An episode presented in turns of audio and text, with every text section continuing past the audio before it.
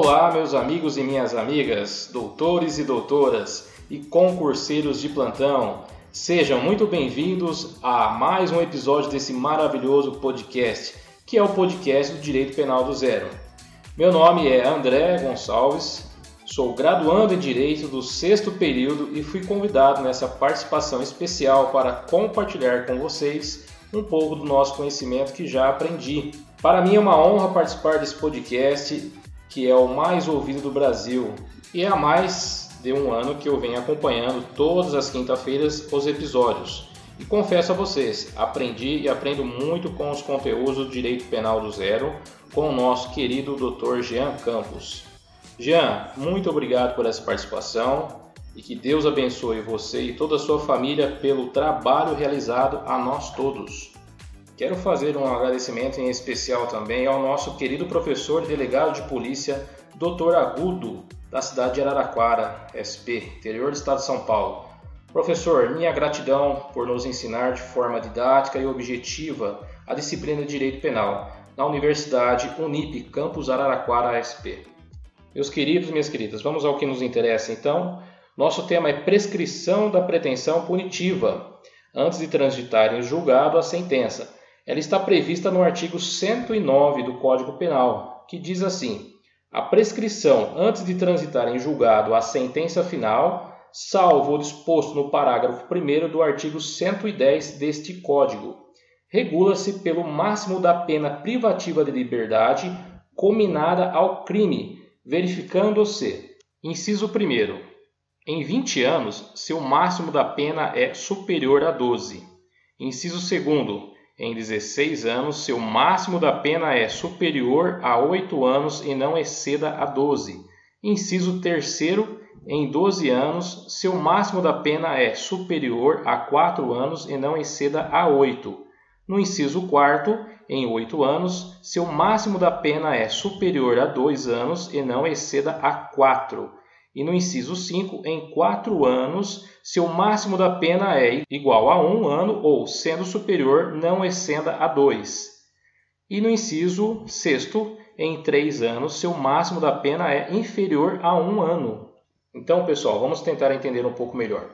A pena em abstrato versus prazos prescricional em anos. Por exemplo, a pena em abstrato menos de um ano. O prazo prescricional é de três anos. A pena em abstrato de um a dois anos, o prazo prescricional em anos são quatro. A pena em abstrato mais de dois anos a quatro anos, o prazo prescricional é oito anos. Pena em abstrato de quatro a oito anos, o prazo prescricional é de 12 e a pena em abstrato mais de 8 a 12 anos, o prazo prescricional é em 16 anos. E por último, a pena em abstrato mais de 12 anos, o prazo prescricional é de 20 anos. Então, pessoal, eu vou citar alguns exemplos. O artigo 121 do Código Penal é matar alguém.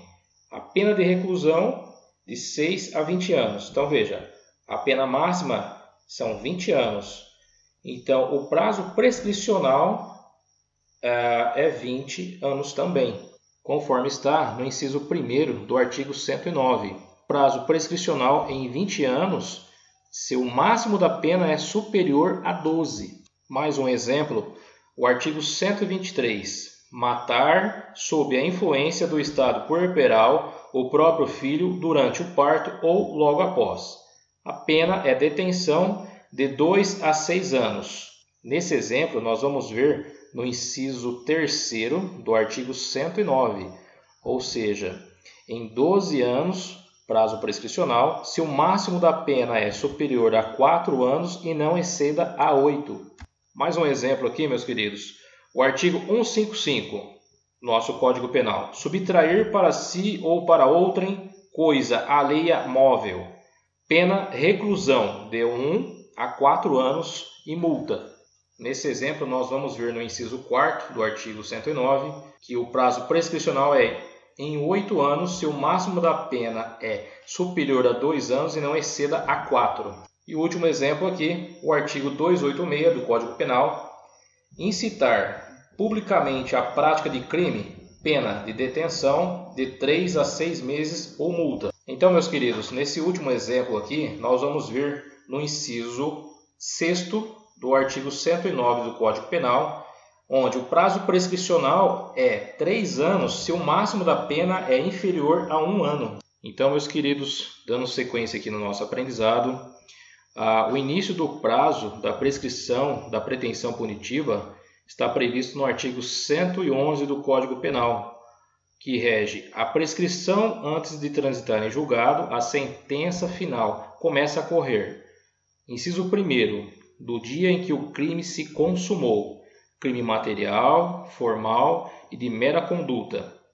Inciso 2 no caso de tentativa, do dia em que cessou a atividade criminosa.